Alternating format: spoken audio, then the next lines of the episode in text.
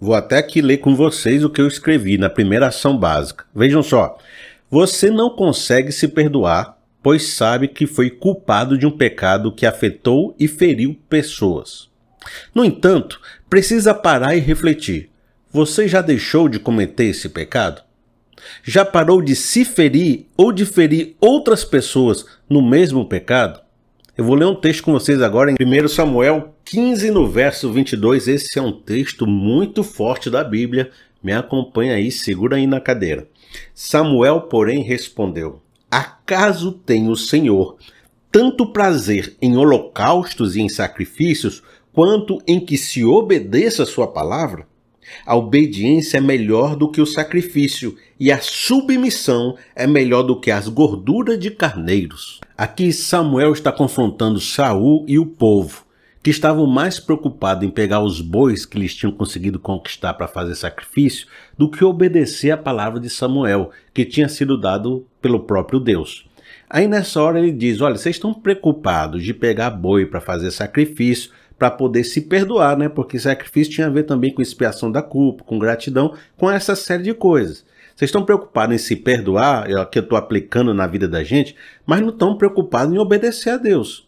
De que adianta você querer perdão por algo da sua vida e ao mesmo tempo você continua cometendo esse mesmo problema? Você, é que nem você agredir uma pessoa, pedir desculpa e bater nela de novo sabe? Não tem sentido porque você espia uma culpa, você se perdoa de uma culpa que, e ela vai sair, se dissipar do seu coração, mas ao mesmo tempo está entrando três outras novas, quatro outras novas, e por isso a questão sua talvez seja parar de gastar e não ganhar dinheiro. Você entende o que eu estou dizendo?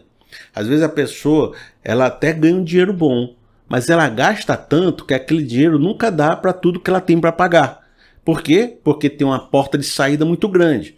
Então a questão não é nem se perdoar, é parar de arranjar tanta culpa, de fazer tanta coisa errada, de meter tantos pés pelas mãos. Uma vez eu vi uma ilustração bem humorada sobre isso.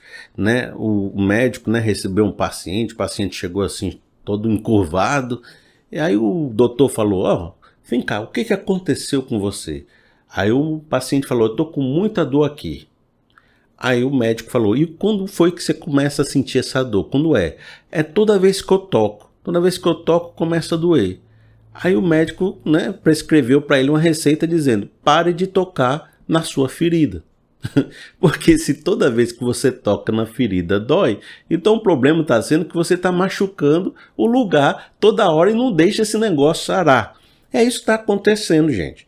Às vezes, se você não parar de pecar, não parar de destruir a sua casa, você não vai precisar também depois, né? Se você toda hora destrói sua casa, não adianta tentar reconstruir, porque é, é botar cimento de um lado e dar uma marretada do outro lado. Né? Para você construir uma casa, você precisa primeiro parar de destruir essa casa. E é isso que eu estou falando com vocês. Poxa, gente, você está cometendo o mesmo erro, você está agredindo a mesma pessoa, você está agredindo um filho, insiste várias vezes depois pedindo perdão, aquele filho vai ter um problema sério com você e você vai se sentir culpado todos os dias. Por isso, quer sentir perdoado, quer que, quer que essa culpa perca força dentro de você e você consegue, consiga superá-la, talvez a primeira coisa que você tem que fazer na sua vida seja trabalhar essa sua vontade, essa sua rebeldia interna, esse pecado que te domina.